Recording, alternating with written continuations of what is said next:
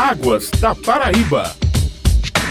A região Nordeste possui 28% dos habitantes do Brasil, de acordo com os dados do último censo do IBGE de 2010, e apenas 3% da água doce disponível no país. Pensando nisso, o governo federal trouxe para esta região o projeto de integração do São Francisco, que é o PISF, considerada a maior obra de infraestrutura hídrica do nosso país, beneficiando 12 milhões de pessoas em 390 municípios nos estados de Pernambuco, Paraíba, Rio Grande do Norte e Ceará. O Águas da Paraíba, um programa da AESA, Agência Executiva de Gestão das Águas do Estado da Paraíba, tem o prazer de receber hoje novamente o diretor de acompanhamento e controle da AESA, Berange Arnaldo de Araújo. Bom dia, Berange, seja bem-vindo novamente. Bom dia, bom dia a você, corpo técnico da Rádio Tabajara e, sobretudo, aos rádio ouvintes nesse programa tão ouvido que a gente trata desse precioso líquido que é água. Então, nós estamos às portas do recebimento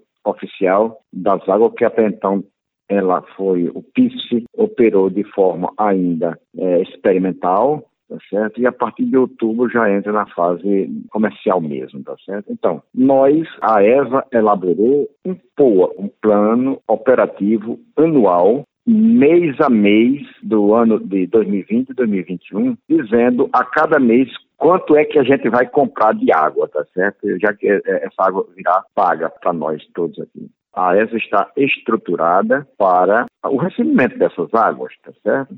Hoje, por exemplo, nós temos ao longo do Rio Paraíba, que eu chamo o Rio da Integração Paraibano, que ele realmente integra o Alto Cariri mesmo, o Alto Cariri até o Baixo Paraíba aqui em Santa Rita. Quer dizer, é um rio que passa por três biomas desaguando em mais um, que são os manguezais. Ele passa pela Caatinga, pela Transição, pela Mata Atlântica e, finalmente, no Mangue. Então, é um rio realmente que integra, integra mesmo. Nós temos, ao longo desse rio, várias estações e a gente chama PCDs, que são plataformas de coleta de dados. Nós temos uma plataforma de coleta de dados lá em Monteiro, que é quando a água chega, a água chega em Monteiro e deságua no Rio Paraíba. Então lá nós temos uma plataforma que mede quanto é que está entrando de água na Paraíba e nos dá a cada 15 minutos a leitura precisa de quanto está chegando. Por exemplo, eu estou vendo aqui no portal da ESA, que é um portal completo realmente, serve até de aulas nos cursos da universidade que trata de recursos hídricos, né? alguns professores já usam muito o portal da ESA como exemplo de gestão de água. Essa água está indo para um açude chamado Poções,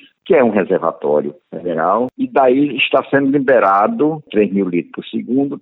Do açude de Camalu, nós temos outra estação de medição de água, que é numa, numa localidade chamada Queimação. Lá está passando mais de 2.500 litros por segundo. Esse sítio Queimação fica ainda em Monteiro, já na divisa com Camalaú, e de lá cai no açude de Camalaú. Esse é o caminho das águas do Rio São Francisco na Paraíba, no eixo leste. De Camalaú, a gente libera e vai até Boqueirão. Então, esse monitoramento, nós temos mais uma, duas, três, quatro estações dessas, medindo a vazão que está passando, tá certo? Então, a gestão é essa, porque entre uma e outra, nós temos usuários de água bruta, sendo que são outorgados pela a ESA e a gente tem, assim, com precisão, quanto é que está sendo retirado através daquelas bombas para irrigação, além de bombas da CAGEPA para atendimento ao consumo humano. Então, tudo isso é contabilizado e a água chega em Buqueirão.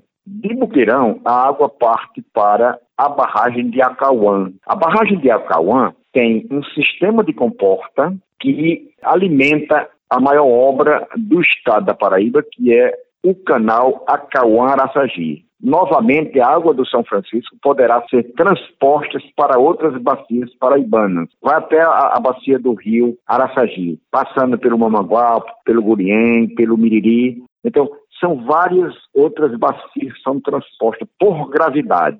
É uma obra extraordinária essa obra do governo do estado da Paraíba. Itiacauã ainda vai alimentar ali cerca de 150 mil habitantes naquelas cidades ribeirinhas de Salgado São Félix, Itabaiana, Aroeira, etc, etc. Uma série de cidades que está em torno de 150 mil habitantes. Também poderá ser usuário dessa água, além da quantidade de irrigação que tem no Baixo Paraíba e também criação de camarões. Esse PISF, ele tem que ser encarado por nós da Paraíba como um veículo de desenvolvimento e como tal nós estamos encarando esta tarefa para que os melhores frutos sejam alcançados. No momento, a ANA contratou um estudo de tarifas de água, para quanto é que custa essa água como é que o Estado, o Estado terá que pagar essa água? Eu acho que quase 90% do custo dessa água é de energia elétrica, de bombeamento, porque vem de lá da barragem de Itaparica até Monteiro, ele passa por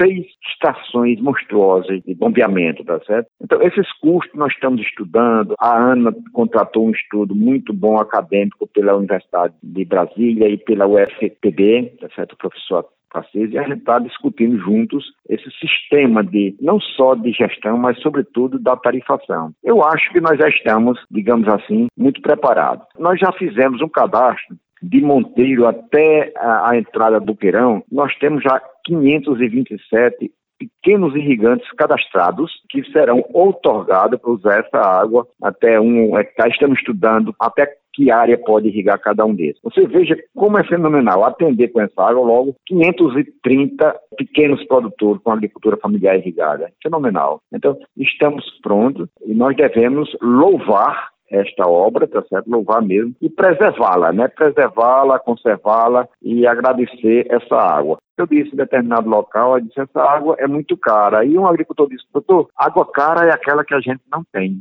Eu achei extraordinário, hein? Ô Berange, você me falou tudo o que está sendo organizado, estruturado pela ESA em relação a essa chegada das águas do Rio São Francisco aqui a Paraíba pelo eixo leste que fica em Monteiro. Mas há também uma outra situação das águas que é no eixo norte, é isso? Nós estamos indo no eixo norte com técnicos e diretores do Ministério do Desenvolvimento Regional e, e também do DENOX, porque nós vamos visitar as obras que foram feitas nas barragens do DENOX ao longo da Paraíba, né? A começar por Buqueirão, eles fizeram uma obra muito boa em Buqueirão, com alargamento, inclusive, do sangradouro, para a questão de segurança de barragem, né? Eles fizeram também um trabalho na barragem Camalaú, onde eles instalaram lá uma descarga, uma comporta para liberação com dispersor de água, colocaram em porções também, porções que é federal, ajeitaram coremas, Mãe d'Água, São Gonçalo e Engenheira Vidos. Nós vamos a todos. E daremos, a partir de Engenheira Vidos, nós vamos até Caiçara.